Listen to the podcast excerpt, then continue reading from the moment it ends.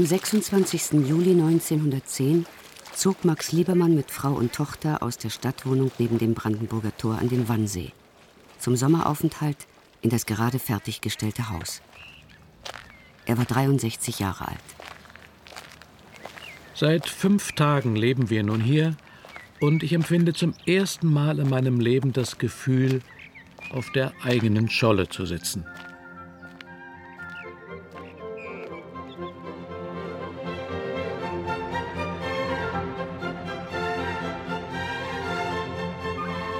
Mein Klein Versailles. Max Liebermanns Heimkehr an den Wannsee. Von Renate Beckmann.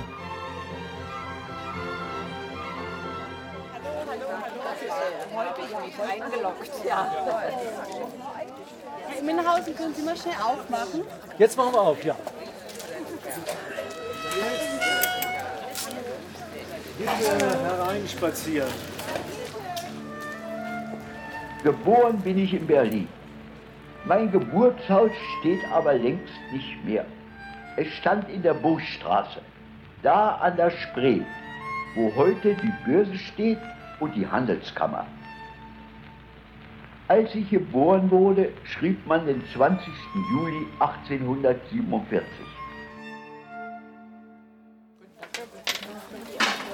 Dreimal bitte. Dreimal. Ja, äh, gut. Überwiegend hier an diesem Platz hat er also seine Staffelei aufgestellt und hat praktisch das Haus und den Garten von allen Perspektiven gemalt. Und er hat insgesamt auf diesem Grundstück äh, 200 Bilder gemalt. Max Liebermann hatte das letzte Wassergrundstück in der Villenkolonie am Wannsee erworben. Das Haus, das er darauf bauen ließ, hatte er sich ermalt, also durch den Verkauf seiner Bilder erarbeitet und nicht geerbt wie das am Brandenburger Tor. Er nannte es stolz Mein kleine Versailles. Der Gründer der Villenkolonie, Bankier Wilhelm Konrad, kaufte Land am damals noch unerschlossenen Wannsee und baute 1870 das erste Haus. Er träumte von einer südlich anmutenden Landschaft ohne trennende Zäune. Eine Gemeinschaft von Gleichgesinnten. Das bürgerliche Pendant zum kaiserlichen Arkadien um die Residenzstadt Potsdam. Wir zogen dann um nach der Bärenstraße 48. Es war ein sehr stattliches Haus. Steht heute auch nicht mehr. Als in der Bärenstraße die großen Bankpaläste gebaut wurden, musste es der Spitzhache weichen. Liebermanns Nachbarn am Wannsee waren der Verleger Langenscheidt zur Linken, AEG-Aufsichtsratmitglied Johann Hamspun zur Rechten. Über die Straße wohnte der Mitbegründer der IG Farbenindustrie Franz Oppenheim mit seiner Frau Margarete, etwas entfernt der Chirurg Ferdinand Sauerbruch, der Wissenschaftsverleger Springer, der Kunstmäzen und Sammler Eduard Arnold, der mehrere Liebermann-Bilder besaß. Meine Eltern waren in das Haus Pariser Platz 7. Das ist am Brandenburger Tor. Umgezogen, in dem sie von da an bis zu ihrem Tode wohnten. Und wo ich seit 1893 wieder wohne. Das Liebemann-Haus neben dem Brandenburger Tor wurde in einer Bombennacht des Zweiten Weltkrieges zerstört. Die Villa am Wannsee überlebte die wechselvollen Zeiten. Mitte der 50er Jahre habe ich hier in diesem Liebermann-Haus mit einer Kopfplatzwunde gelegen. Ja, es waren hier sechs Villen, die hier in der Nähe liegen, waren Krankenhäuser. Bei Oppenheims äh, war der Operationssaal, bei Liebermann war die Männerstation. Also ich wurde damals äh, bei Oppenheims im Frühstückszimmer operiert, also genäht. Man wurde dann mit einer Trage hier rübergefahren über die Straße und dann kam man hier in dieses Haus. Als 1969 Ärzte, Schwestern und Patienten auszogen, standen die Häuser über mehrere Jahre leer. Der Senat von Berlin, dem sie gehörten, hatte keine Verwendung dafür. Also ich glaube, es war auch noch alles sehr nah, diese ganze Problematik, die hier stattgefunden hat, denn diese Häuser waren ja alles jüdische Häuser.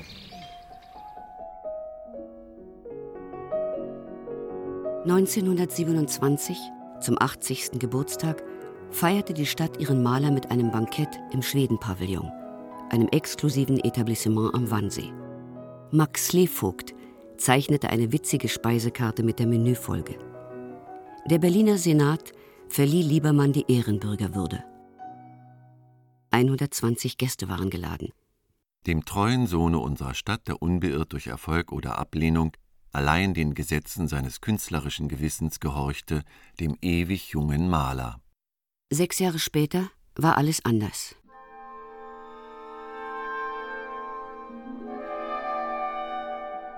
Max Liebermann erlebte den 30. Januar 1933 in seinem Haus am Pariser Platz. Mit dem Instinkt des alten Juden erkannte er das Ausmaß der herannahenden Katastrophe. Als ihn die Nachricht von den bevorstehenden Säuberungen in der Akademie der Künste erreichte, legte er am 7. Mai sein Amt als Ehrenpräsident nieder und erklärte seinen Austritt aus der Kunstgenossenschaft. Nach meiner Überzeugung hat Kunst weder mit Politik noch mit Abstammung etwas zu tun. Ich kann daher der Preußischen Akademie der Künste nicht länger angehören, da dieser, mein Standpunkt, keine Geltung mehr hat.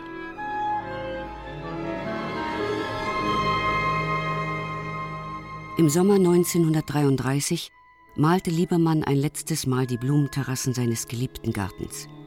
Ein Jahr später entstand das letzte Selbstporträt. Es zeigt ihn im hellen Jackett, den Sommerhut auf dem Kopf, mit müden Augen. Wie ein furchtbarer Albtraum lastet die Aufhebung der Gleichberechtigung auf uns allen, besonders auf den Juden. Aus dem schönen Traum der Assimilation sind wir leider, leider nur zu je aufgeweckt.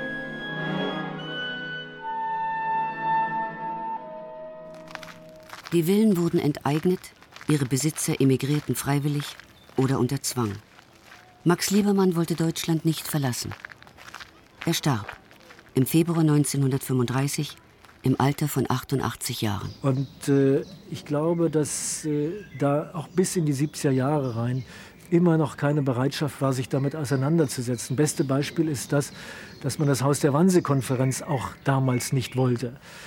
Äh, der Bürgermeister Klaus Schütz hat gesagt, er möchte hier keine makabre Gedenkstätte am Wannsee haben. Die Liebermann-Villa stand zwei Jahre leer. Die Akademie der Künste interessierte sich nicht für das Haus des Malers. Das Bezirksamt Zehlendorf wies die gesamte Gegend um den Wannsee schließlich als Wassersport-Sondergebiet aus. In die Liebermann-Villa zog der Unterwasserclub mit einem Pachtvertrag von 30 Jahren, der 1995 sogar noch verlängert wurde. Im gleichen Jahr gründete sich die Max-Liebermann-Gesellschaft zu deren Initiatoren auch Wolfgang Immenhausen gehörte.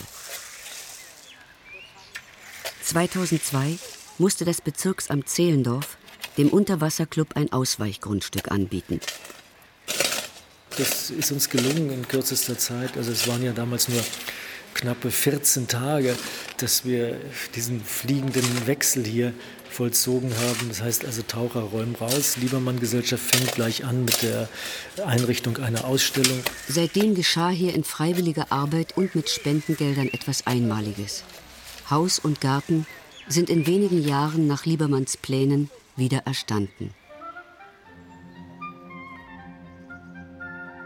Die Heimkehr des Malers an den Wannsee.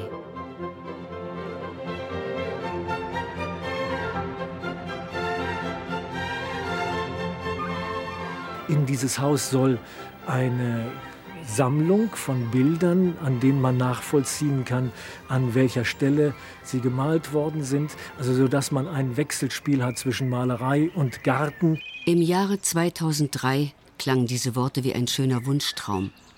Doch der Liebermann Gesellschaft gelang es, die Originale vieler Bilder als Leihgaben in das Malerhaus am Wannsee zu holen. Sie sind jetzt am Ort ihrer Entstehung zu sehen. Die Blumenterrasse war das erste Motiv, das er sich intensiv vorgenommen hat in seinem Garten. Und er malt, wenn ich mich nicht ganz irre, 1914 oder 15 malt er im Frühjahr einen Blick auf diese Stiefmütterchenbeete im Hintergrund die Fliederhecke und den Fischotterbrunnen in strenger Form, so wie diese Beete angelegt sind, grün, gelb, blau. Sehr, sehr ausdrucksstarke, expressive Bilder. die eine Besonderheit darstellen in der Auswahl der Motive hier im Garten. Hallo. Wir sind hier mit der Klasse hier und wollten gucken, was der Herr Liebermann gemalt hat und was er alles hatte. Wir haben am Anfang geholfen, damit die Leute sich überhaupt vorstellen können, wie sah dieser Garten aus.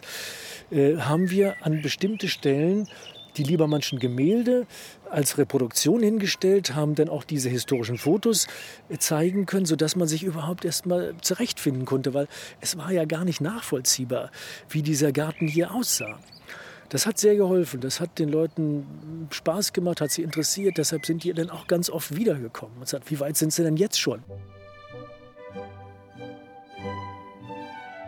Planung und Ausführung des Schlosses am See begleitete Liebermann mit vielen Ideen, denn er wollte seine Vorstellungen vom Leben auf dem Lande verwirklichen. Mit genialen Strichen skizzierte er Garten und Villa.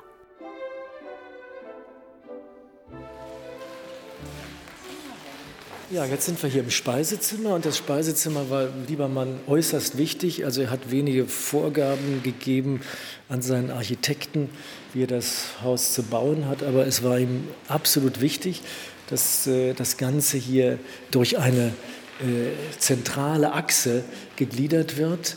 Und das Speisezimmer sollte den schönsten Platz im Haus haben. Diese Idee des Malers ist nun wieder zu erleben, wenn man das Zimmer betritt. Es ist beeindruckend, es ist äh, überwältigend, wenn man äh, jetzt hier im Speisezimmer steht, was jetzt die richtige grüne Farbe hat, die wir also ganz, ganz spät noch ermitteln konnten, dank eines winzig kleinen Tapetenfundes, der hinter einem Panel noch auftauchte.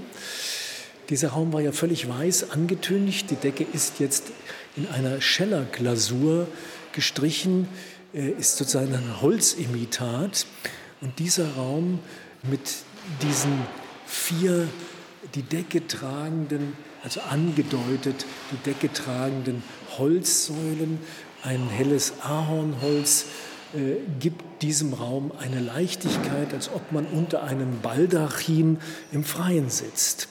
Das ist also in den letzten Monaten vor der Eröffnung äh, mit der Denkmalpflege in äußerst konstruktiven, guten äh, Entscheidungen so entstanden.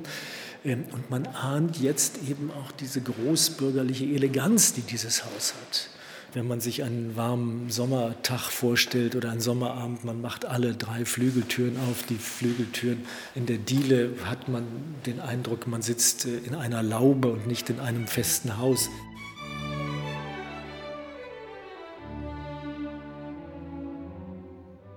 Für den Bau des Hauses wählte Liebermann den Architekten Paul Baumgarten, einen Meisterschüler des von ihm geschätzten und kurz zuvor verstorbenen Alfred Messel. In der Gartengestaltung ließ er sich von seinem Hamburger Freund Alfred Lichtwark beraten. Liebermann hatte sich gleich ausgetauscht mit Alfred Lichtwark, der auch ein bedeutendes Werk über die Gartenkunst geschrieben hat. Und die neue Gartenkunst äh, wollte eben weg von dem englischen Landschaftsgarten. In einem ausführlichen Briefwechsel besprachen sie die Details. Rechts und links der großen Rasenfläche, die sich vom Haus bis zum Wannsee erstreckte, wünschte Liebermann schnurgerade Pfade. Da das Birkenwäldchen nicht umzupflanzen war, standen einige Bäume mitten auf dem Weg. Ein berühmtes Bildmotiv. Und das Besondere an dem Liebermannschen Garten äh, sind diese drei Heckengärten. Das sind praktisch grüne Zimmer, äh, nochmal draußen. Und diese Zimmer sind besonders gestaltet gewesen. Also einer dieser Heckengärten hatte sogar noch ein Lindenkarree. Das heißt, er hatte eine grüne Decke. Das andere war ein ovaler Garten. Das andere war ein Rosengarten. Äh, diese wunderbaren Bilder aus dem Rosengarten erzielen heute absolute Höchstpreise. Seit ich hier bin, bombardieren mich Galerien, Amateure, Kunsthändler um Gartenbilder. In meiner Jugend war es mir leicht, Bilder zu malen, aber schwer, sie zu verkaufen. Jetzt ist umgekehrt, ich würde gleich wieder tauschen wollen. Wir haben fast alles fertigstellen können, eben nur nicht die Heckengärten.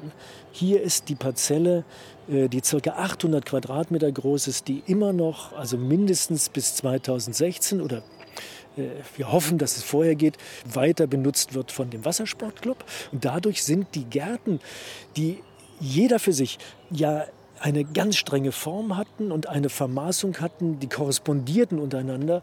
Wir haben zwei Drittel fertiggestellt und das eine Drittel ist jetzt eben ein wüster, staubiger Weg und zwischen diesem Weg und unserem Garten befindet sich ein Maschendrahtzaun mit einem Stacheldraht. Das ist die Realität. Damals wurde meine Mutter, die eine sehr schöne Frau war, von der später berühmten Malerin Fräulein Antonie Volkmar porträtiert. Ich ging oft mit und konnte dann im Atelier der Dame zusehen, wie meine Mutter gemalt wurde. Eines Tages wurde mir die Sache zu langweilig, sodass ich anfing, auch meine Mutter zu zeichnen. Als Fräulein Volkmar mein Werk sah, war sie mächtig erstaunt. Sie setzte es durch, dass diese Zeichnung dem damals sehr berühmten Maler Professor Karl Steffek vorgelegt wurde. Steffek hatte neben seinem Atelier in der Hollmannstraße 18 auch ein Schüleratelier. Und meine Eltern willigten ein, dass ich dort zeichnen sollte.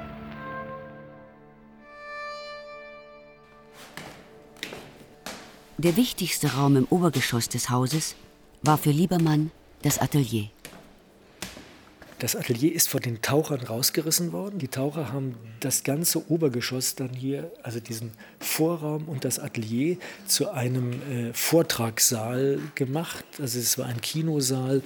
Diese ganze Wand, wo sich das große Atelierfenster befindet, war mit Schallschutzelementen versehen.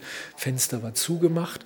Und dann hat man noch etwas gemacht, äh, was den Raum besonders zerstört hat. Man hat die Decke abgehängt. Das Atelier ging nämlich bis in das Dachgeschoss rein. Wir haben jetzt hier mal so ein Stück freigelegt. Und jetzt können Sie sehen, dass das Atelier eine, ein Tonnengewölbe hatte. Und äh, das wird natürlich alles wieder weggenommen, sodass man hier dann ein ganz anderes Raumgefühl hat. Es ist dann viel höher ob ich etwas lernte. Und was ich da lernte, weiß ich heute nicht mehr. Aber das Leben und Treiben im Atelier gefiel mir außerordentlich. Vor allem gefiel mir der Meister Steffek selbst, der gewöhnlich von seinem morgendlichen Spazierritt mit Sporen und Reitpeitsche zu uns ins Atelier kam und dann meist ohne irgendetwas zu sagen Kohle oder Kreide in die Hand nahm und unsere Fehler mit ein paar Strichen, die er mit unglaublicher Sicherheit hinsetzte, verbesserte. Das wiederhergestellte Atelier ist seit der Eröffnung im Frühjahr 2006 ein Liebermann-Museum. Die Originale sind da, die Originale sind äh, beeindruckend und es ist äh, eine ganz, ganz seltene Situation, dass man so hochwertige Malerei an dem Platz, in dem Haus, in dem Atelier sehen kann, wo sie entstanden sind. Der Besucher kann draußen im Garten sein Bild im Kopf haben, er kann durch den Garten gehen, sieht diese Blumenpracht und dann kommt er hier hoch und sieht in der Ausstellung Liebermanns Blick auf seine Natur. Das ist ein sehr, sehr äh, eindrucksvolles Erlebnis für viele Besucher. Liebermann, der im Alter nicht mehr nach Holland reiste, fand seine Motive nun im Garten. Er malte sie zu unterschiedlichen Jahreszeiten und in verschiedenem Licht. Und wir werden dann immer wieder neue Bilder herkriegen, weil wir als Liebermann-Gesellschaft ja nicht äh, Besitzer der Bilder sind. Wir sind auf Leihgaben angewiesen und wir sind ganz stark darauf angewiesen, dass uns äh, Leute, die ein Vermächtnis äh, machen wollen, ein Liebermann-Bild besitzen, uns bedenken, weil dafür kann die Gesellschaft bis jetzt äh, kein Geld bereitstellen. Neben den Gartenbildern sind auch einige Porträts ausgestellt, die Liebermann hier im Atelier zu Ende gemalt hat. Der berühmte Chirurg Ferdinand Sauerbruch, der in der Nachbarschaft hier wohnte, äh, mit Liebermann sehr engen Umgang hatte, wurde von Liebermann porträtiert, nachdem äh, Liebermann in der Charité von Sauerbruch erst eine Skizze gemacht hat. Und hier in Wannsee äh, hat er an, sofort, als er aus der Charité dann zurückkam, äh, hat er angefangen, hier am Sauerbruch-Porträt zu malen. Und hier hängt eine von den drei Versionen als Dauerleihgabe nun an dem Platz, ja, an dem dieses Bild entstanden ist. Sauerbruch, der keine Geduld und keine Zeit beim Porträtsitzen hatte, beschwerte sich. Darauf Liebermann. Wenn Sie einen Fehler machen, dann deckt das nächsten Tag der grüne Rasen. Aber wenn ich einen Fehler mache, dann hängt das 100 Jahre im Museum. Und äh, so soll es eben auch sein, dass dieser Sauerbruch, der sehr, sehr gut getroffen ist, äh, hier 100 Jahre noch im Museum hängt. Acht Personen bitte. Acht Personen? Jawohl. Das ist 24 nach Adam Riese, ne? Genau. Äh, Dieses Gärtnerhäuschen, äh, was Sie hier sehen, ist im Augenblick äh, das Büro der Max-Liebermann-Gesellschaft und auch Kasse. Und dieses Gärtnerhäuschen war selbstverständlich die Wohnung des Gärtners von Max Liebermann. Ja, guten Tag, Frau Geis. Jetzt finde ich das aber ganz schön. Wer sind Sie jetzt? Frau Barth. Ah ja, das finde ich jetzt auch schön. Die Tochter des Gärtners, Maria Geis, 1933 hier geboren, steht nach über 60 Jahren am Ort ihrer Kindheit. Ja, ich möchte Sie hier an dieser Stelle sehr, sehr herzlich begrüßen. Hier auf dem äh, Grundstück und äh, im Garten und Haus von Max Liebermann. Wissen Sie denn noch Bescheid, wie das hier war? Ja, das weiß ich. Ja? ja. Da war eine Toilette. Da war so ein kleines Waschbecken. Das war, Hier geht's das war das Wohnzimmer und das war Schlafzimmer. Waren wir doch bescheiden. War trotzdem schön.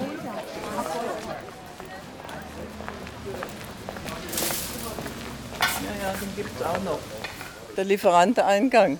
Und da war eine Bank und da bin ich immer als Kind rübergelaufen. Meine Mutter hat mich gesucht, dann saß ich beim Personal bei Bohnenkaffee und zweitem Frühstück. Haben Sie denn auch noch Erinnerungen an Max Liebermann?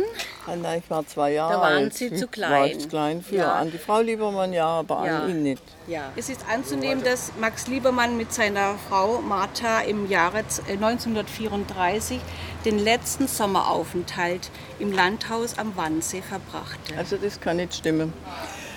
Äh, Sie war ja hier, ich kenne sie ja von hier, die Frau Liebermann, oder kannte Ja. sie von hier. Ja. Und es war auch immer die Tochter da und es war die Enkelin da. Wie lang? Ich glaube 38. Ritzler, die sind nachher 38 weg nach Amerika. Ja. Aber die Frau Liebermann wollte nicht mit. Die war immer von. Mai bis Oktober. Sie meinen bis, bis 38?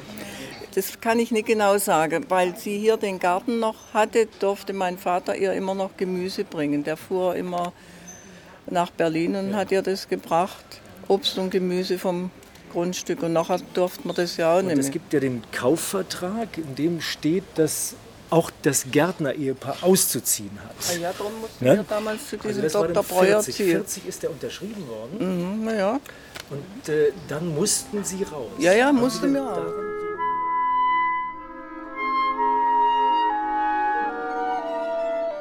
Martha Liebermann wurde gezwungen, das Haus an die Deutsche Reichspost zu verkaufen. Der Kaufpreis lag wie in solchen Fällen üblich unter dem eigentlichen Wert.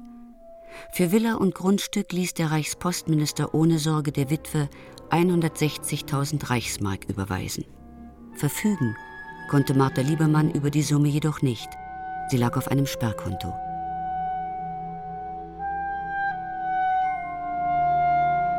Haus und Garten dienten nun als Lager für die weibliche Gefolgschaft der Deutschen Reichspost.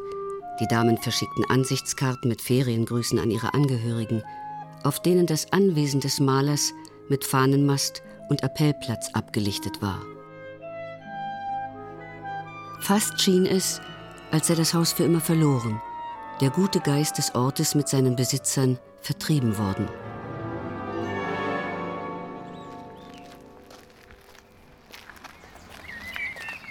Das ist hier der Stauden- und Blumengarten. Also das war eins der Lieblingsmotive von Liebermann. Äh, Er hat sich dann hier auf den Weg gesetzt und hat dann immer in die blühenden Stauden rein gemalt. Es gibt Bilder mit übermannshohen Dahlien. Es gibt dann äh, Bilder mit ganz vielen Rittersporn. Wir haben an den Stellen, wo er sich häufig aufgehalten hat, also wie da zum Beispiel nochmal eine Bank vorgesehen. Äh, da kann man sich dann hinsetzen und kann dann über die Blütenstauden unter der Lindenhochhecke äh, durchgucken aufs Haus. Mein Vater wollte, dass ich studieren sollte, und zwar Chemie, damit ich mich später in unseren Fabriken betätigen könnte. Das ist die Loggia, die hatten alle Villen, jede Villa hatte eine Loggia. Bei Siemensens war die Loggia äh, beinahe so groß wie Liebermanns Haus. Und äh, je nach äh, Geschmack äh, wurde die Loggia ausgemalt. Die Liebermann-Initiative, diese Loggia auszumalen, kommt ja aus Neuklado. Ähm, sein Kollege Slevogt hatte ja dort eine wunderbare Loggia eines Gutshauses ausgemalt. Und Liebermann war angespornt durch äh, Arbeit. Dieses Wandgemälde ist unter vielen Farbschichten wiederentdeckt worden. Die Stiftung für Denkmalpflege stellte Mittel bereit, um das seltene Kunstwerk zu retten. Es wurde sorgfältig freigelegt, restauriert und ist eine Kostbarkeit des Liebermann-Hauses. Liebermann war 1911 im Frühjahr in Rom und hat die Villa der Livia besichtigt. Die Villa der Livia in Prima Porta außerhalb von Rom. Da gab es einen unterirdischen Gartensaal, der mit einem einmalig schönen Paradiesgarten ausgemalt war. Ein gewölbter Raum an allen vier Seiten bemalt.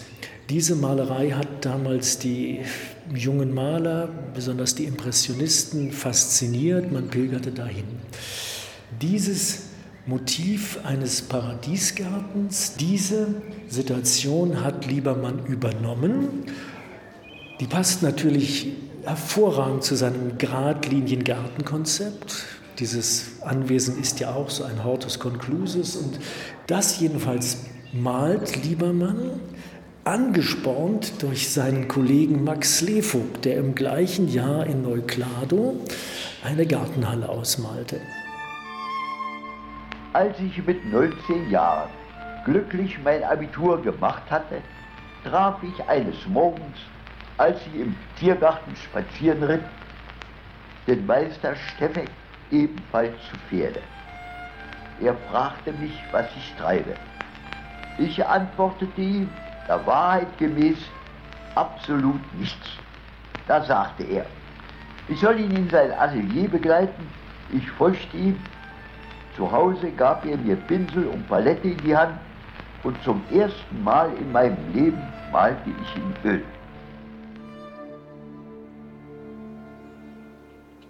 Das Haus war ja zu Liebermanns Zeiten mit wildem Wein bewachsen, der sich im Laufe der Jahreszeiten verfärbte.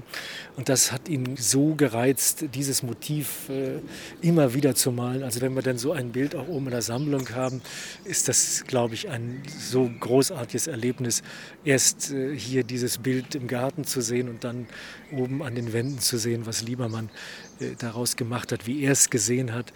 Bei Nolde kann man das nachvollziehen. Ansonsten ist dieses Malerhaus für Deutschland von größter Bedeutung.